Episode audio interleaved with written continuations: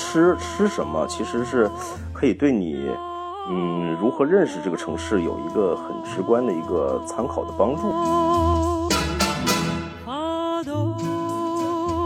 说是有这个叶芝娘家菜。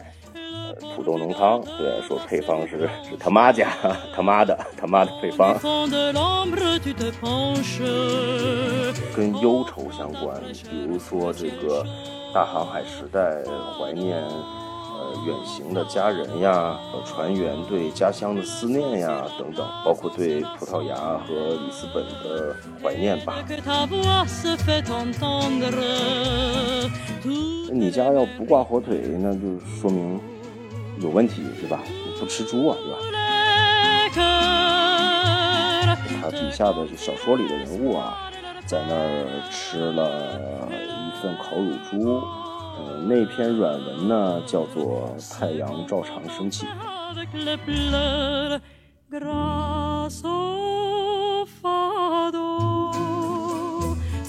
您好，欢迎收听《环球声游记·壮游者》，让我们聊聊真正的旅行。我是杨。那本期我请到的壮游者是旅行作家玉天佑。那玉老师呢写了很多的旅行散文，食物是其中必不可少的一环。那本期的节目我们就聊了聊城市，城市里的人和美食的关系，也聊一聊他们之间的故事。那玉老师是在家里和我进行的远程录制，会有一些杂音，甚至可能会听到他的狗狗的呼噜声，希望您不要介意。毕竟聊食物和旅行也需要一个非常生活化的场景。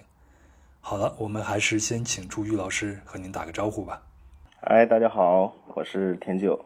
呃，我就是一个写字的，然后这个不是写毛笔字的哈，写写写写一点文章，然后长期混迹于呃国内的一线的旅游垂直类的媒体吧，有这个杂志的，有有网网站网络的啊。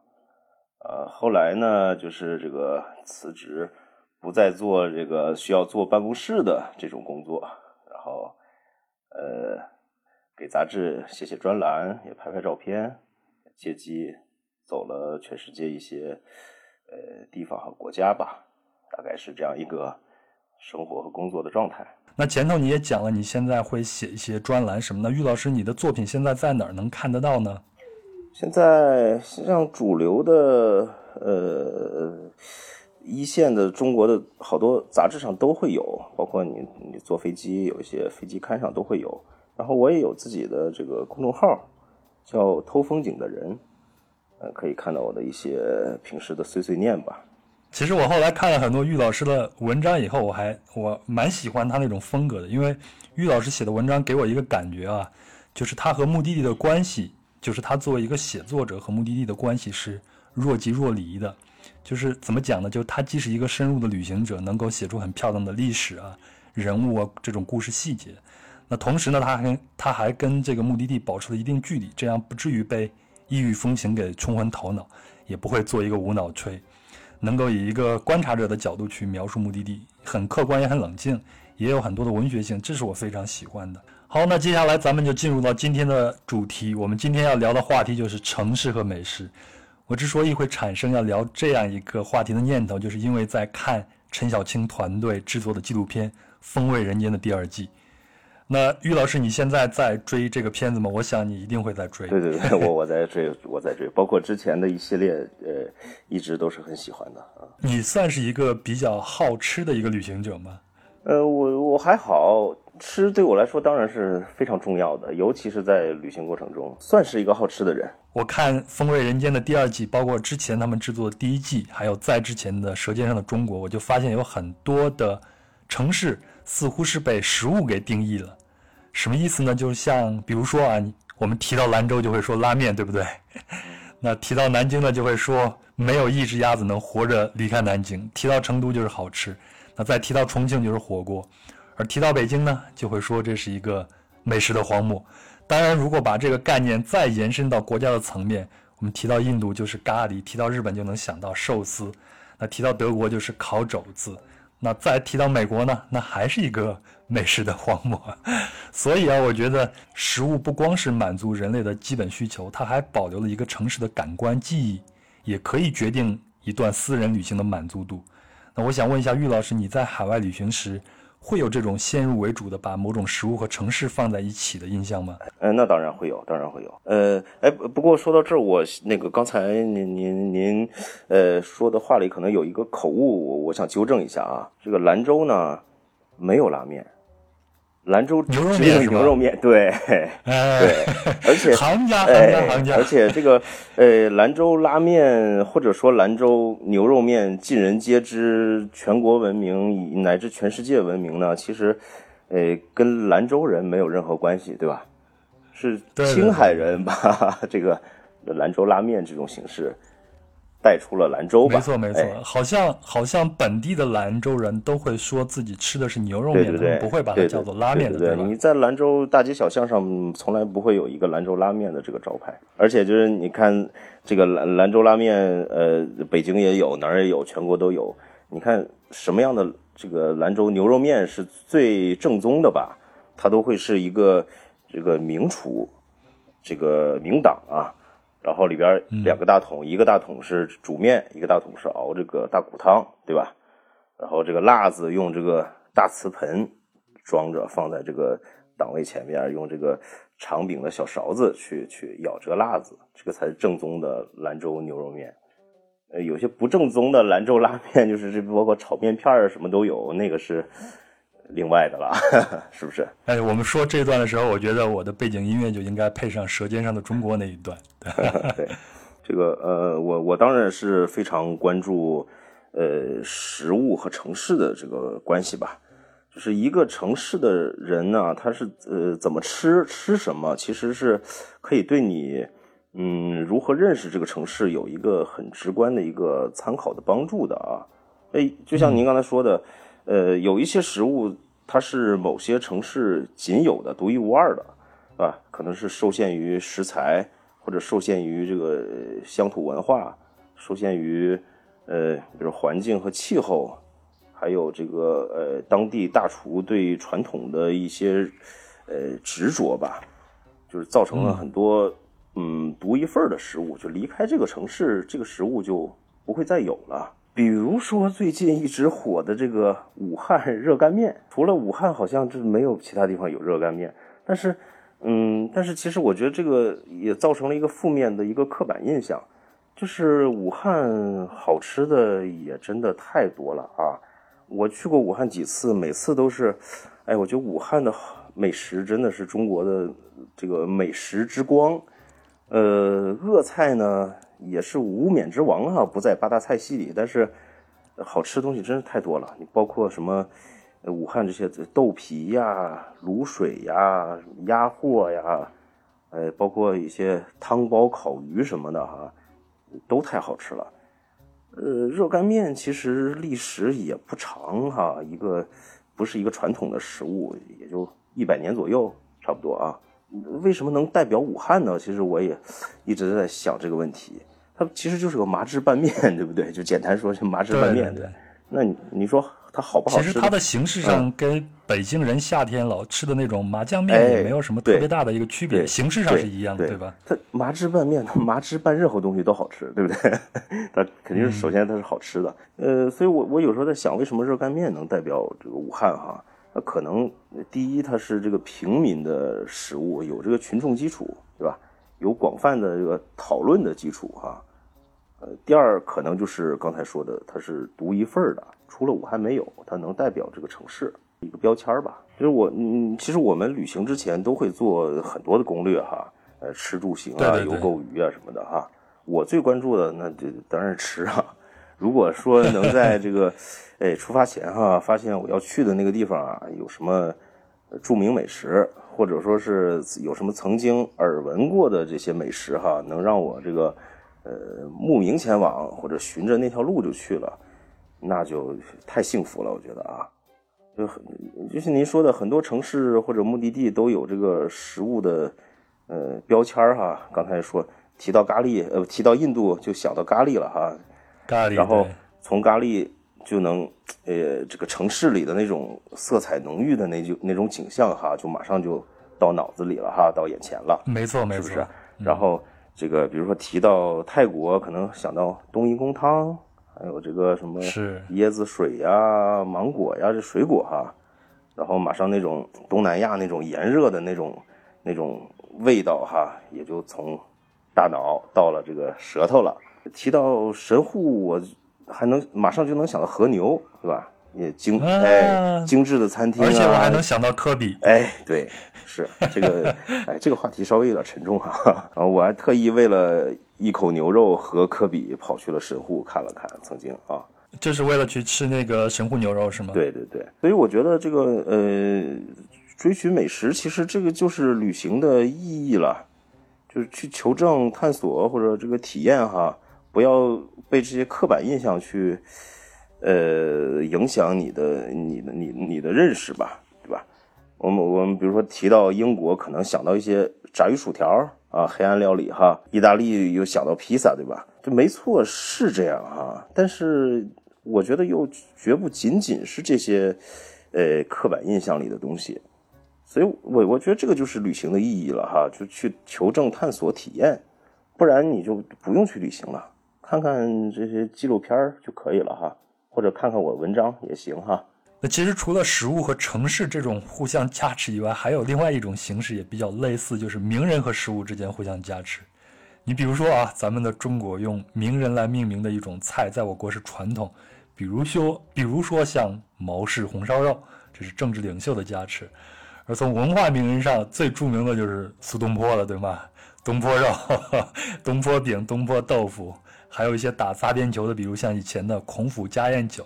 但这个名人也一定是跟某个特定城市相关的。那于老师，你有没有吃过哪些令你印象深刻的用名人的名字来加持的菜呢？是有一些，呃，但我我我觉得作为游客来说，这些东西就是个猎奇吧。就我见过最扯的是一个叫西施豆腐，呃，西施是春秋人呐、豆腐是这个淮南王刘安发明的。西汉是吧？西施哪见过哪见过豆腐呀？差三百多年了吧？对，所以我觉得这种加持呢，呃，大部分都是一个噱头，就、呃、其实都挺扯的。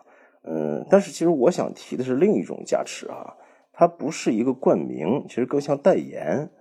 就你比如说，我们出去旅行哈，呃，比如说到了古巴，哎，我我我我我做研究，或者我以前知道。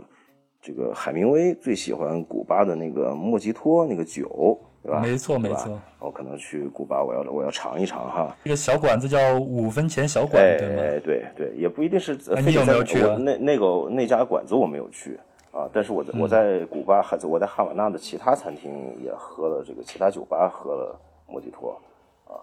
嗯。然后这个呃，比如说基韦斯特。你就想吃他在基韦斯特钓的那个大马林鱼，对吧？对然后去马德里可能吃他吃过的烤猪，当然不是他他吃剩的哈，就是他呃不是那一只哈 吃吃过的烤猪。但是你当地人其实也没有把烤猪改名叫，比如说海明威烤猪，是吧？海明威曾经提过写过，这种加持呢，可能呃更高级一点儿，我觉得。可能是软文和硬广告的区别，就像现在我们销售很多商品需要给它讲故事一样，我觉得这个其实都是赋予一种实物的一一个故事吧。对，但是这我觉得这种赋予它有一个好处，就是这种加持呢，其实它给了你一个呃文化或者历史的一个圈定，或者是一个局限了的想象空间啊。但是它还有一个华丽的外衣，对吧？嗯，让你去面对这个食物的时候呢，你会基本上推论出它大概是个什么样子。就你比如说海明威喝过的喝过的酒啊，它总归不会是甜的，对吧？总归是烈度是会有的，是吧？那你你你会有一个选择的概念，就是不会太有太大的偏差。因为海明威是个硬汉，是吗？对，所以硬汉不吃糖。对，我我觉得应该是这样的啊啊！但这种概念制造其实跟食物本身没有关系啊，食物最基础的好不好吃，跟这个是没有关系的，对不对？我们说这个好吃的食物的延续，其实它需要一个至少是有一个载体吧，要么就是一个呃古老餐厅的一个延承，要么就是一个呃，你比如说厨师世家的一个延续，要么就是一个什么家传配方之类的哈，呃，它是好食物的一个延续。那你脱离这些，你光去说这是谁谁吃过的，呃，在我个人来看，它没什么意义。他就他吃过那家，不是你吃过的这家，呃，他喜欢的口味也不一定是你喜欢的。我记得我看过你写的一篇文章，你是在爱爱尔兰旅行，然后去了一个小镇叫斯莱格，对吗？嗯，那斯莱格应该是叶芝小时候生活过的一个地方，你还在那儿吃到了叶芝的家乡菜，给我们讲讲这个吧。这中国人其实。呃，知道叶芝，或者是呃不知道叶芝，但是可能总归会知道一首歌，《当你老了》。爱尔兰的这些作家里，我觉得他在中国的受众圈还是很局限的，比乔伊斯呀、什么王尔德呀、呃贝克特、等待戈多这些差远了，好像也不是特别的了解他。但是他其实，在爱尔兰，呃，地位是很高的啊，呃，很大众。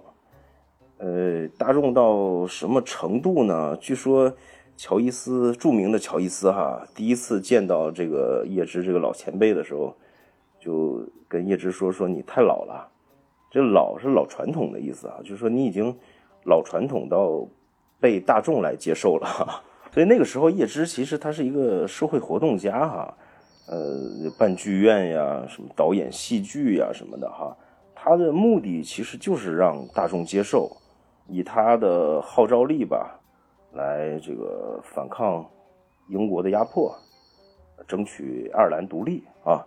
他其实他精神层面的东西都来自斯莱戈，就是我您您刚才说到的那个我我去的那个爱尔兰西部的小镇。他是在都柏林出生的，在首都出生的。呃，斯莱戈是他妈妈的故乡，相当于他娘家或者说他姥姥家。他小时候长期在斯莱戈生活，呃，然后成年以后呢，也是多次往返西部吧，在斯莱戈也住过很长的时间。他的那个最有名的那本凯尔特的薄暮里，书里的很多的故事情节都是来自斯莱戈的当地的传说，包括小精灵啊，什么这个班西女妖，还有一些神秘的事件啊，呃，都是。那儿真实的农民讲的私下里讲的故事，呃，其实地球上，我觉得所有的这个西部的地区都是充满神秘的哈，就荒凉啊、野性啊，包括你看西澳大利亚这个沙漠地带，然后美国的西部，美国哎内华达，中国的西部也是啊，那么多消失的古国，爱尔兰西部也是一样，就是常年这种。嗯，仙气缭绕啊，神秘的故事也非常多。本来爱尔兰也见不着阳光是吗？一年有三百六十天都是在阴雨天。对，雨水非非常的大，也是这个雾气很重。所以叶芝写这个凯尔特薄暮啊，其实，呃，我倒觉得去了西部以后，发现其实他讲的就是真实的人间的故事，不是什么神秘的传说。呃，如果是在中国，我们肯定在本地就会有很多所谓的什么。叶芝菜呀啥的，那在斯莱戈有这些吗？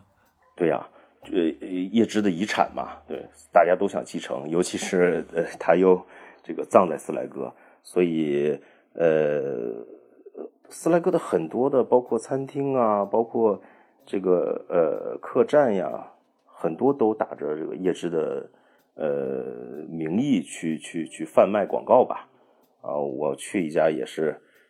说是有这个叶汁娘家菜，呃，土豆浓汤，对，说配方是是是是他妈家他妈的他妈的配方啊，对，那我觉得也也也是噱头吧。嗯，那个土豆浓汤它是一种什么形态呢？哎呀，这个不好意思，我没没喝，因为因为首先我首先我就不是特别对这种噱头不是特别感兴趣，然后这爱尔兰吧，尤其是西部的农民。曾经就长期的以土豆为唯一的这个食物，呃，我就想一个土豆它能有多好吃是吧？所以就那个对他接受了他的推荐以后，我就点了牛排是吧？爱尔兰的 牛肉是非常非常鲜美的，对。那还有一种食物的形式，它和被名人加持有点像啊，就是和某种文化符号它来一起使用，而这种文化也能成为解读这个城市的一个线索。呃，我我我看过你的一篇文章，记忆很深。你写的是葡萄牙的里斯本啊，葡萄牙啊，你是这样写的：在今天的里斯本，有无数精彩的提供法多演出的餐厅或酒馆，隐藏在如同雷马克所写下的，有一股鱼腥、大蒜、暗夜的花朵、消失的阳光和睡眠味道的弯曲街道中。那我读这段的时候，我甚至能把我所有的感官都打开，有音乐，有味道。能看见花朵，可以触碰到的阳光等等。那我想问一下，法多是一种什么样的艺术形式呢？呃，法多它是葡萄牙应该是独有的吧，一种呃音乐类别或者一种音乐的形式吧。一般是在酒吧里或者专门的，它有一种法多的餐厅，呃，既能听音乐又能吃饭。呃，法多一般是大提琴、小提琴。呃，以及吉他等等这种协奏的伴奏啊，呃，然后一位这个身着盛装礼服的女士吧，啊，在台子的中央，呃，抒情演绎这个葡萄牙呀或者里斯本相关的这个赞美诗，是唱的哈，呃，但是唱的都是诗，唱诗。所以法多这种这种歌唱形式，它的节奏往往是比较缓慢的。呃，对，缓慢、高亢、悠扬这种。那它的歌词通常会描写些什么呢？呃，一般都是跟忧愁相关，比如说这个大航海时代怀念呃远行的家人呀，这个船员对家乡的思念呀等等，一般都是这种这种家庭的感情。包括对葡萄牙和里斯本的怀念吧。那我去葡萄牙的时候，我是去的他们最南端的城市，叫做法罗。嗯，那那个地方，呃，它就是一个港口嘛，就是面对的就是茫茫的大西洋了。呃，在那儿我就能感觉到一个怎么讲呢，就是一个 曾经的帝国的一个没落。因为我当地的朋友，他们收入也比较一般，一个月就是两千欧元，他们住的房子也需要同样去交房贷。大家上街上吃顿饭也算是改善一下生活，大部分时间都是在自己家里边去吃饭。有一次我印象中，他们带我去当地的一个高档的房产，呃，然后他就指着那些房产跟我说：“这儿有很多都被外国人给买了，其中就包括你们中国人。”然后他带我去出海，在出海的时候我就看见船上有很多那种老渔民，呃呃，其实看着跟我们想象中的那种曾经的威风凛凛的那种。帝国的形象是不太符合的，我真的是能感受到一个帝国的一个沉寂。你在葡萄牙旅行的时候有没有这样的一种感受呢？呃，葡萄牙人骨子里，我觉得他没有太多的欲望。其实，呃，国小民寡是葡萄牙一个硬伤。呃，虽然出海早，但是很快就落在后边了。嗯，而且历史上葡萄牙始终是被强大的这个邻居哈。西班牙，西班牙压制着，我觉得他们习惯了，就是整点甜点吃就得了，挺好。蛋挞，过去的荣光啊，你说是荣光哈，但是跟西班牙呀、英国日不落，呃，包括法国跟跟这些比，其实也就那么回事儿，谁不荣光啊？你说，都荣光。我觉得葡萄牙人自己也深知这一点，我倒是没有觉得有什么落寞的感觉。城里的人，呃，还有这种老帝国的这种优雅的生活姿态，嗯，你看我们在街上也看到，每天这个，呃，老人哈，每天西装革履的，戴着礼帽，往街边咖啡馆一坐，看报纸啊，享受生活呀，随遇而安。我他我不觉得他们有什么落寞的感觉。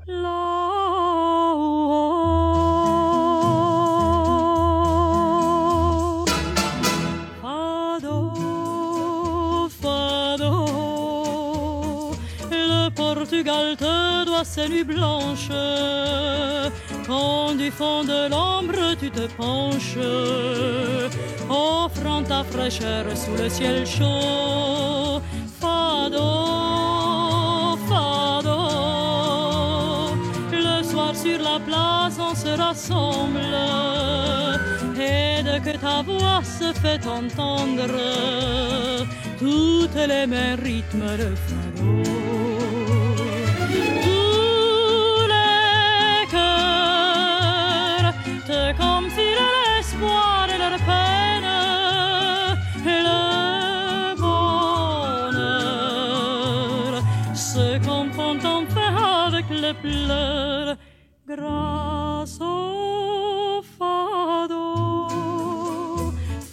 您好，我是壮游者的主播杨，谢谢您的陪伴和聆听。如果您喜欢本期的节目，请顺手转发给身边的朋友，也欢迎您在喜马拉雅 FM 和云听 APP 以及其他的音频平台的评论区留下您的想法和建议，我会一一回复。特别提醒一下，如果您使用苹果播客客户端，请给壮游者打个五星并留下评论，这就是对我最大的支持。另外，您可以微信搜索并关注公众号“壮游者”，也可以添加幺三四三六九二九九五二，他会将您添加到可以谈天说地、神游世界的壮游者的听众群里。世界很大，世界也很小，您一定能和我在这个地球的某个地方相遇的。好了，我们继续出发吧。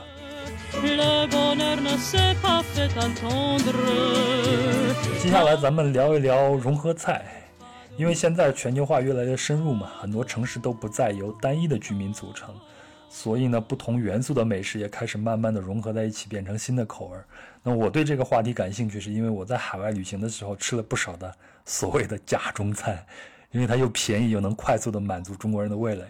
那比较典型的就是你在美国会吃到那种西兰花炒牛肉，哎我还在纽约的外卖中餐馆子吃过那种加了大量酸甜酱的鸡肉。去巴西的时候，巴西当地的朋友跟我说，我们这边有一种叫做 chop suey 的东西。我一看啥叫 chop suey，一看原来就是炒杂碎。在美国有一种叫做李鸿章杂碎，就是那种东西。还有就是美国人最熟悉的中国菜叫做左宗棠鸡，这在中国根本就没有，对对吧？哎，你你你在海外有没有吃过这些所谓的假中国菜呢？假中国菜太多了，伪中餐太多了。呃，我觉得如果不客气一点的说，呃，我认为中餐只能在中国的土壤环境中生长成熟，甚至于只有中国人，我觉得才能做得出地道的中餐。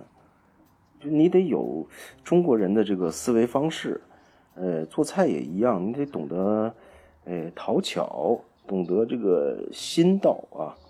我觉得哦，这个有意思啊。呃，我觉得中餐呢，我觉得它是一种哲学，呃，不是技，而是艺，就是不是技术，它是个艺术，必须要有，呃，比如师承师承关系哈，要遵循一定的呃规则，又同时你又又得会变通，所以不是通常的这种西餐，呃，那种定时定量能解决的。呃，你比如说我在澳大利亚。呃，中餐馆里哈，也看过的，也看到过外国人、白人在这个烤鸭子啊，在加拿大也吃过类似的这个烤鸭，他们烤的也不错哈，这老外烤的也不错，这个色香都好，都是那么回事儿。可是，一吃就完了。烤鸭要怎么吃啊？时刻坐定，鸭子刚出炉就拿这个车推过来，这边厨师一边片。你这桌子上一边吃，是不是蘸白糖啊，蘸面酱啊，卷鸭饼啊，恨不得就吃的比片子都快，是不是？每一片鸭皮鸭肉它都有灵魂的，该酥的酥，呃，该脆的脆，该嫩的嫩。老外他不会呀、啊，他给你切成一盘子就上来就完了，没法吃了就。这个老外做菜基本上就是，呃，能炸的全都给炸一遍啊。所有的鸡都是不带骨头的，所有的鱼都是没刺。但是你说这个辣子鸡，它得用鸡大腿来切碎啊，里边是带骨头的，是吧？把那个骨丁都炸酥了，一粒儿一粒儿细细的，是吧？在漫无边际的这个红辣椒堆里，这道菜有个花名叫找鸡，你知道吗？因因为它永远都会有。不被发现的那个最后一块漏网之鸡，永远都有最后一块。我们以前年轻的时候喝酒，这道菜吃的最干净，就谁找不到最后那一块鸡，就得喝一瓶啤酒，所以就拼命找，它永远有最后一块剩在里边。很多都是这个碎骨头渣，但是也非常好吃，老外吃不来。所以这些菜到了欧洲或者美国，换成鸡胸肉，有的时候是这个嗯替。剔下来肉的这个鸡大腿，那就没法吃了。哎，我记得你在写蒙特利尔的时候说，你去吃了一次土生土长的法国后裔开设的中餐馆，叫做红菊轩，是吗？呃，对，它是一个当地白人开的一个中餐馆。他开的这个中餐馆呢，当然首先是面向白人啊，呃，另外他还拿这个中文写招牌和菜单，所以他也是希望华裔去吃他这个菜的。很很奇怪吧？还也有糖醋小排，还有不少这个日料里的这个寿司啊、煎饺啊之类来来凑数的。但是就像我刚才说的。尽管他努力了，但是离真正的中餐还是差的比较大，完全不是那么回事儿的。它也不是不好吃啊，我们只是说它不是中中国，它不是中餐，但我们不能说它不好吃。那蒙特利尔是在加拿大的魁北克区，对，它是魁北克法语区，甚至前段时间都都都都要搞独立呢，是吧？啊，那相应的，它的那些食物呢，会不会也会倾向于？法式一点或者更融合一些呢嗯，北美国家都很融合了，什么都有，传统的、保守的，包括这个，呃，拿波利的披萨呀，什么以长毛为地道标准的奶酪啦，就很老欧洲这些东西还是挺受欢迎的，也有很多融合的原创的一些呃食物吧，因为那边天特别冷嘛。呃，比如说有一种拿奶酪焗的，加了这个牛肉啊、猪肉啊，还有，呃，手指粗的这个大薯条的那么一种叫普丁的一个东西，但是在啊，但听起来好好吃啊！啊，对，但是在当地就是普通人日常吃的快餐店里就有，啊，这种原创的东西基本上也是出了那个地方不会有了。那我们一八年我们去了马来西亚。当时咱们是在西马，已经感受到了当年下南洋又定居在那儿的华人给马来西亚带来的多元文化了。对我看过你写的关于东马来西亚沙巴的一篇文章，你是这样写的：你说在以通婚融入的方式创造出娘惹文化后，一切来自故乡大陆的生活习惯都被重新的拾起，也包括深刻在记忆神经里的熟悉的味道。猪肉在半封闭社区的回归，使新中华料理增加了可造空间。中华的鲜咸与马来的酸辣对撞在一起，在四季潮湿高热的生存环境里，中药材在食物中的添加受到前所未有的欢迎。我想首先问一下，什么是娘惹文化呢？呃，娘惹其实就是下南洋的华人吧，呃，为了融入这个马来西亚的这个穆斯林的社区。和当地通婚，呃，生下的女孩子就叫做娘惹，然后以这个为基础，有一系列的所谓文化呀或者美食的改变呀等等，就通过这样的一种通婚的融合以及呃繁衍后代来融入当地的社会。那娘惹菜是一种什么样的风味呢？呃，其实到现在来说，娘惹菜已经是一个很大的范畴了，根深蒂固的融进呃马来西亚，包括新加坡的社会里。呃，基本上酸辣打底，咸鲜居中，这种嗯中式也有的味道，然后呃最传统的马来西亚的味道也在里边。你很难说就是这道菜是娘惹，那道菜不是。呃，就像那个宋朝的时候吧。呃，南宋那个时候在杭州开馆子的很多都是你们河南老乡啊，这开封菜叫官菜或者是京菜，慢慢融入就改变了江南人的饮食习惯了。这个也是一样，就是已经把整个马来西亚的呃食物的风格都已经改变了，到今天这个样貌了。呃，我去呃，我去过两次马来西亚，每次去都会去尝一尝它的肉骨茶，因为这些东西我是在国内是没有吃到过的。我不知道现在在福建那边还有没有。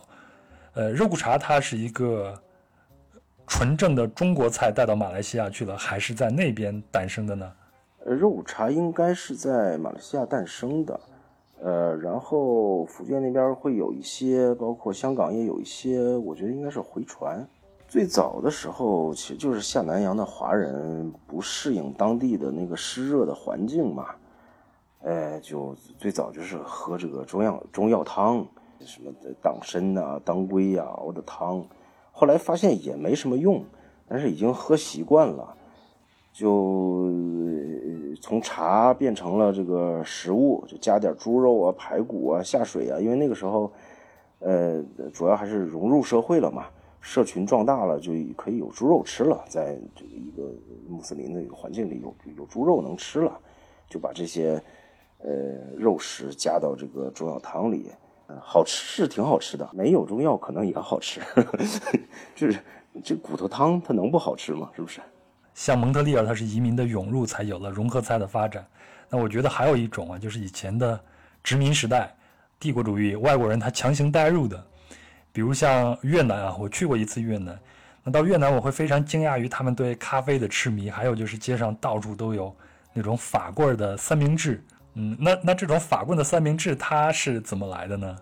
呃，法棍当然是法国人带过来的。法国应该也有这种法棍切了去加各种食材的这种三明治的形式吧。越南应该是呃保留了这个传统。另一方面，其实法国在越南，呃，包括在整个的中南半岛地区，殖民统治其实并干的并不是都是我们印象中的坏事吧。但其实也也也。对城市的建设呀，包括治理这个呃湄公河三角洲啊，其实还做了一些贡献的。所以这些食物基本上呃都是法国殖民时期的一个留存吧。法棍就是那种法国来的那种很长的这种长面包，呃，然后切成几段儿，中间一分为两半儿，嗯，夹的东西呢。更多的是越南当地的，呃，比如烤肉啊，呃，什么鸡蛋饼啊，一些蔬菜啊，这样。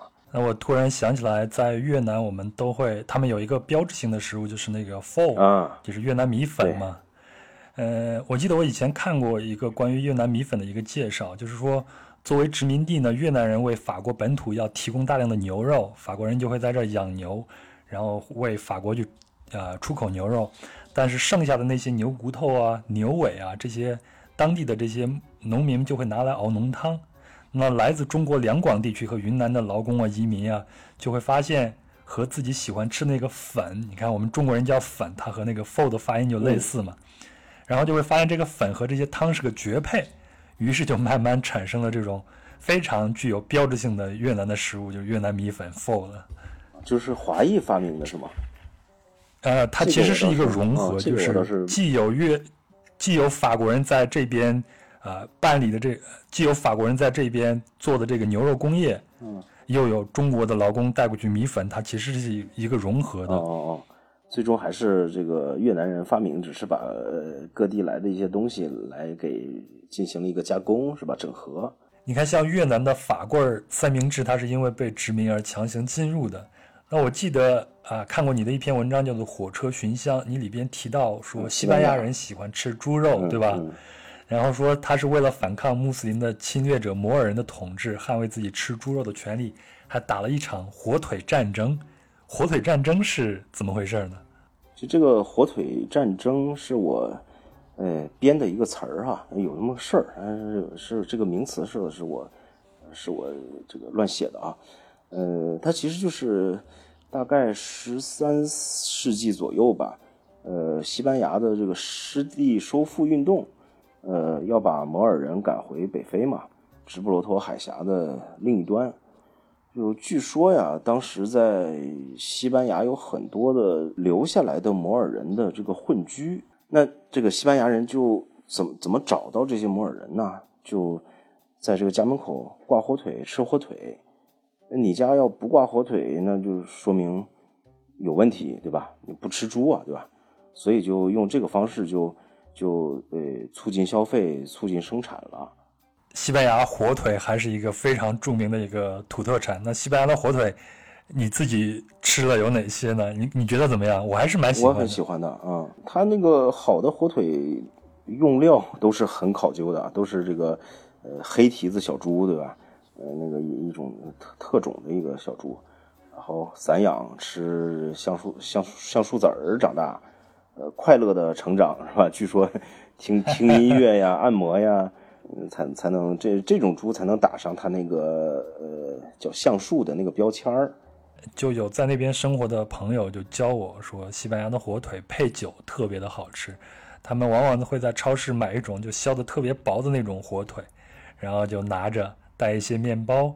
有的时候我们出去旅行的时候，中午这就是一顿饭了。对，或者他们有那种，呃，类似叫拇指饼干呀，或者什么那种细的小饼干，短短的，嗯，一一条小饼干上面搭一片火腿，一起送下去吃。哎，那西班牙除了这个火腿以外，它还有其他的关于猪肉的一些料理吗？还有一种烤乳猪，对，刚才我也呃提到海明威的时候也说了，马德里的那个烤烤乳猪，呃，其实这个欧洲吃烤猪很多呀，烤猪肘啊，烤肋排呀，什么都有。呃，西班牙是乳猪，不能超过四十天，体重呢四公斤以内，烤的焦脆。嗯，马德里，嗯，包括整个西班牙都有很多这种专门做烤乳猪的馆子。那海明威和烤猪这个典故是怎么来的？是因为海明威特别喜欢吃这个吗？我还不知道。他在西班牙生活那段时间，在马德里老城区有一个呃呃餐馆叫 Boating，应该是这么发音啊，西班牙语。呃，我给它翻译成叫保定餐馆儿，啊，那个应该吃驴肉火烧是吧？对，它是一家呃吉尼吉尼斯世界纪录记录在案的世界上最古老餐厅，大概三百多年。这个一进去的门口就有一个巨大的一个烤炉，直通三层楼的屋顶吧，啊，每天都是在从那个炉子里源源不断的拿出烤猪来。呃，海明威在那儿吃过很多饭，也不知道给没给钱哈，反正就是写了一个软文嗯，说是是一，甚至于都提到这个餐厅的名字了，呃，说这个他笔下的这小说里的人物啊，在那儿吃了一份烤乳猪，然后喝了三瓶又两瓶的葡萄酒，就不就是五瓶嘛？呃，那篇软文呢，叫做《太阳照常升起》。刚才咱们聊到西班牙人，就是为了捍卫自己的一个传统，捍卫自己吃猪肉的权利。我以前也写过一篇小文章，就是说泰国那种拍泰泰派，就是他们的泰国炒粉。炒粉，对，我们知道这个泰国，它以前叫做暹罗嘛，它一直到一九四九年才。啊，把自己的国家叫做泰国。那之前呢，这个泰国是叫大成王国的时候，就有很多中国商人就就过来，带来了很多的中国的食物。而且这个暹罗也从来没有被西方国家真正殖民过，一直到一九二九年到一九三二年世界经济危机爆发，才导致泰国国内的有一些动荡。当时他们有一群的年轻的军官就发动了政变，就把暹罗变成了一个君主立宪制国家。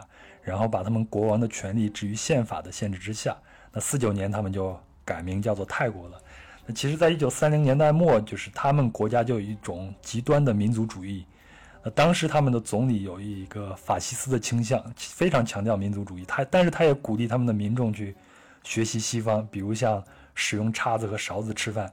但是啊，他也同时实行一些反华政策，以减少中国商品在市场上的呃比例。当时他举办了一场面食的比赛，那最后获胜的就是这种炒米粉。这种炒米粉就是我们现在吃到的这种形式，它会加上豆芽呀、碎花生还有鸡蛋啊，不是，那不是鸡蛋皮，对，鸡蛋皮一定是最后铺底的那个，是用鸡蛋做成的蛋皮啊。那其实现在这种就拍泰几乎已经是泰国菜的一个代表，你你在世界各地基本上都能吃得到。哎，我觉得这是呃有有有一个有一个特别好的一个点，就是它的。品质特别的稳定。呃，我在国外的时候，如如果说实在吃不惯当地的食物了，有几样东西，只要几几种餐厅吧，闭着眼睛进就可以。一个就是越南河粉儿，一个一个就是泰餐。哎，一样一样，闭着眼睛进一定好吃。我继续聊一下这个拍泰啊。那他这个当时这个总理举办这个大赛，他其实背后的政治意义就是为了去中国化，也就是削弱中国对他们的影响。所以他们就故意故意远离了中国的小麦面条，而是选用了泰国东部，就是靠近柬埔寨和越南那个地方出产那个米粉做成了他们现在这种大米面条，叫 rice noodles，并把它就冠以这种泰的名字，就是用国家的名名义来给它冠名了。所以他就希望民众减少吃大米数量，改吃用米量少的米粉，它这个从而节约库存。点对吧？有点像这个裤带面或者没有那么宽，算是但相对比较宽的啊。是，所以在那个年代吃这种拍泰就成为了一种爱国行为了，所以拍泰也就借此成为了泰国的国民食物。呃，另外我突然想起来有一点非常有意思，就是这位总理，就这位有法西斯倾向的这个总理，他的父亲就是一位来自中国广东的移民。还是一呃文化名吃呢，还是所以在泰国的拍泰，它其实还有这样一个故事呢。那咱最后再聊聊海鲜啊，因为为什么聊这个话题呢？第一就是咱们开头也提到了，最近都在看《风味人间》，那上一集就是螃蟹，螃蟹对，螃蟹，对吧？另外一个就是你现在生活的地方就在海边城市，是在烟台，对我？住在烟台，嗯，所以对海鲜肯定是有讲究的。我看你写了很多关于海岛的故事啊，比如说你写佛罗里达，在佛罗里达的餐馆里点选任何海产之外的食物，都是对翡翠海岸这片湾区的不尊重。这里是海鲜的国度，所以你就直指生蚝罢了。对，呃你对海鲜是有一种执念的吗？哎，我呃我有有可以说是有的，那那你现在生生活在烟台，会有很多海鲜，那就烹饪手法上来说，同一类食材，中式和西式对海鲜的料理的方式会有一些区别吗？当然会有区别。呃，你比如说当呃，你比如说东南亚做的海鲜，它整个的风味就是东南亚的风味，它只不过食材换成了海鲜，它也是比如说甜酸的、辣的这种的哈。呃，这个是一个呃全全球每个地方有不同的烹饪方式和这个调料的首选啊不同。呃，另外海鲜的烹饪方式，我觉得内陆会和呃产产地沿海做法会不同的。呃，你比如说北京或者其他一些内陆城市，呃，更愿意打个比方说，咱就说螃蟹，更愿意吃辣炒。呃，嗯，那就是用料很重，很重，它为什么呢？其中一个原因就是没有那么的新鲜，它就跟就跟有些人说川菜一样，就为了掩盖一些食材的一些呃味道吧，啊，呃，海边的沿海城市呢，嗯、最好的烹饪方法，最符合当地传统的烹饪方法，就是这个清蒸或者清煮，清水清水来煮，嗯、就是最新鲜的、最好吃的。那就以螃蟹为例啊，呃，全世界的很多国家都吃螃蟹啊，我不下在至少有十几个国家吧，都吃过螃蟹。但是螃蟹其实不是在这个常规菜单上的，可能受限于季节性啊，或者就是还有老外他确实不会拆蟹，哎呀，如果现在我身边坐的有老外，我就要跟他站起来拥抱一下了，因为我也是特别讨厌吃螃蟹，就是因为太麻烦了？啊，你知道，呃，你知道我我女朋友是上海人，所以他经常嘲笑我，知道吗？说不会吃螃蟹。陈小青老师曾经说，这小龙虾是社交神器是吧？怎么怎么说的？就是，呃，你你吃小龙虾时候不能看手机是吧？你是因为你要两手吃都能用螃蟹上，也一样啊。我甚至于吃螃蟹，所以我小龙虾我也不怎么 吃。我甚至吃螃蟹的时候，我我连嘴都用得上了，所以所以螃蟹也是社交神器，而且这个比小龙虾还要神。可能也是因为这个原因吧，就是费劲。嗯，我觉得螃蟹它在全世界它都是一个特色菜，或者说是一个小吃吧，就普及率远远不如呃牛排呀或者这种龙虾，不是小龙虾哈，这个博龙、澳龙这些哈。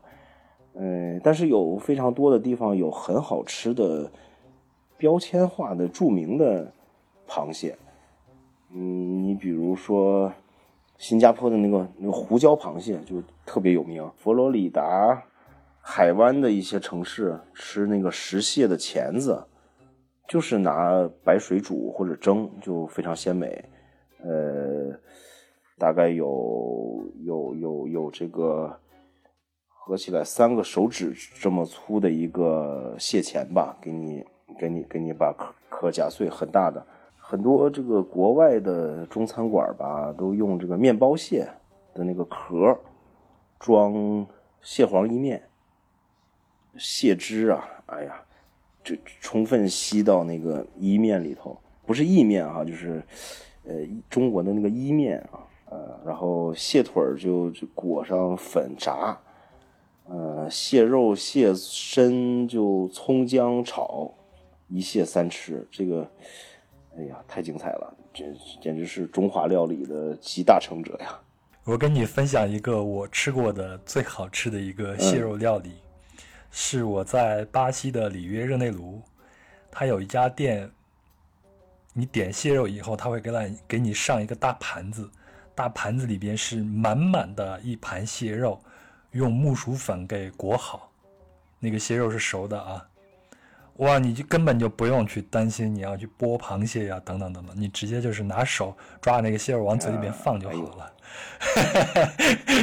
你看我们这种吃，我们这种人就是喜欢这样的吃。美国呀，美国人不会吃啊，美国人不会吃螃蟹呀。这是啊个，厨呃他们也是，就厨师把那个肉拆出来以后，蟹肉拆出来，哦，可能是蟹钳我吃了，蟹肉被就被 是这么拆出来了，然后拿这个调料啊，呃，调好了以后炸或者烤成那种蟹饼，哎，那个我也是非常喜欢，非常香啊。呃，我还有还有一次最特别的一次，我最特别的一次吃螃蟹是在呃俄罗斯的远东弗拉迪沃斯托克，呃，当地的那个红毛蟹太有名了啊。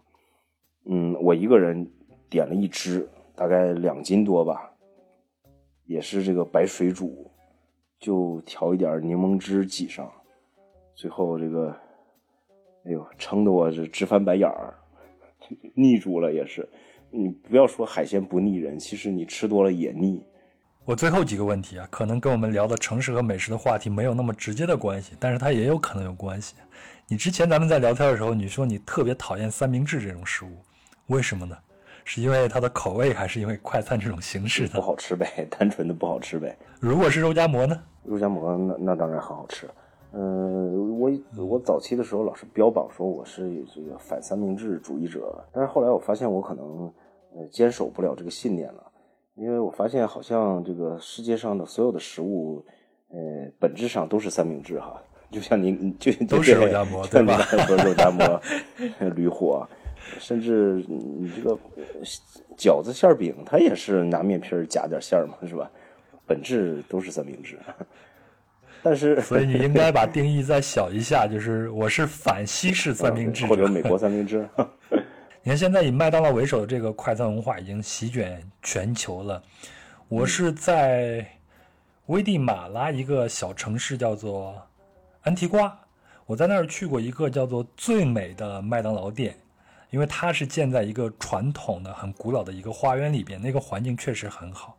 我记得你还说你去过一个全世界最小的麦当劳店，什么？那是在哪儿哎，在关岛上，在关岛有一个所谓的最小麦当劳，它就是一个呃远离市中心，在一个很偏僻的南岛的一个也是丛林边上，呃，边上有一个小小的景点，那那开了一家如假包换的麦当劳连锁店，但是它只有一个很小的铁皮房子，呃，外头两个餐桌吧，提供的餐种类倒是都有，啥都有，但是非常缓慢，上餐非常缓慢，就一个人在里边操作，连点餐、连收钱、连所有的那个炸鸡都是他一个人干。那这种美式的快餐文化，我认为它是随着这种文化霸权而输出到世界各地的嘛。它也肯定在改变着一些城市的面貌，或者说是一些人的生活习惯。我记得你也写过说是，这就是全球化的现代生活。有时候历史似乎并不那么被看重了，所以你对这种现代生活是一种什么样的看法呢？你会反感这些吗？或者你并不反感这些呢？嗯，我不会，我不会反感。我现代生活就是眼下生活嘛，这个没什么好说的，它就是好的，是好的。嗯，我们吃的，呃，再传统的食物，它也是现代的产物，对吧？现代工业你生产的这个清洁的水，现代工业生产的健康的，呃，没有细菌威胁的这个肉和菜，对吧？现在现呃现代的炊具、餐具，呃，来炒菜做菜，蛮好的。那我会想起有另外一种论调啊，因为你是做旅行的嘛，旅行作家，然后也去了这么多地方。那还有，那现在还有这样一种论调，说如今世界上已经不存在没有人探索过的地方了，信息又如此发达，所以以行万里路和旅行已经不再是求知和探索的一个途径了。那我们把这种论调投射到我们今天的话题上，我们现在也可以不用离开自己生活的城市或者国家，你就能吃到全世界各地的美食了。那是不是意味着我们在旅行时候的乐趣也少了一些呢？呃，那不是，呃，刚才说就是只，我觉得只有中国人能做得好中餐，对吧？只有这个日本人能理解寿司里有什么哲学小宇宙，对吧？呃，你退一万步讲，即使你在北京能吃得到，呃，两个小时前就出水的海鲜，是吧？呃，可是你看得见大海和沙滩吗？你你还是想去普吉岛的海景餐厅？就呃，你比如我在中国吃得到这个好吃的墨西哥菜，刚才说墨西哥菜那么好吃，对吧？可是我看不见穿成那样的加勒比大姑娘啊，是不是啊？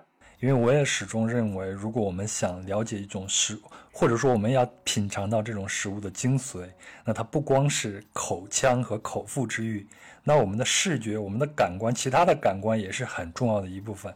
那也就意味着我们一定要到那个地方去，才有可能是了解一个立体的食物和一个更立体的城市。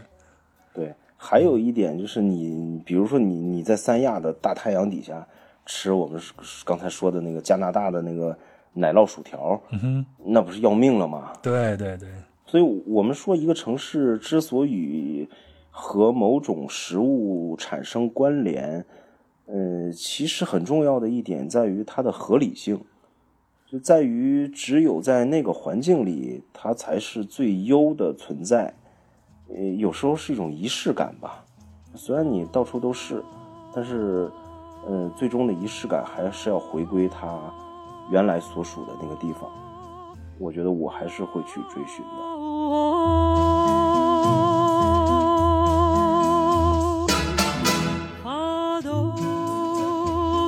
好了，以上就是本期的全部内容，谢谢您的陪伴和聆听，也感谢于老师的分享。那最后呢，我还是想用于老师在写布拉格时的一段话来作为今天的总结吧。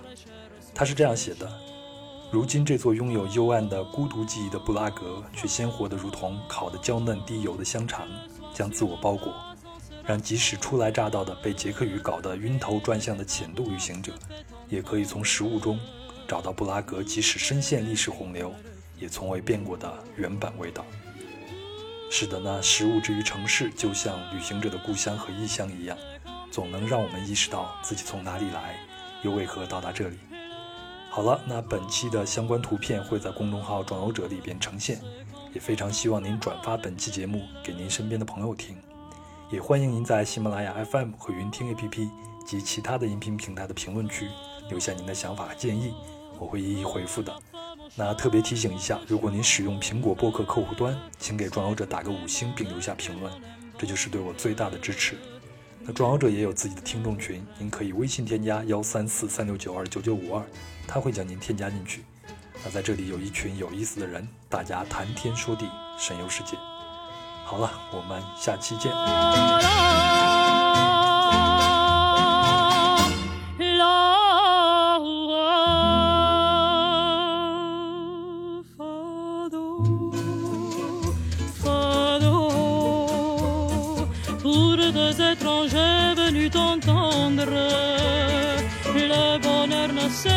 Fait attendre, car l'amour aime bien le fado, fado, fado.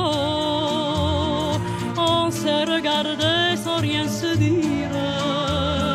Aussitôt tu fleuris en sourire.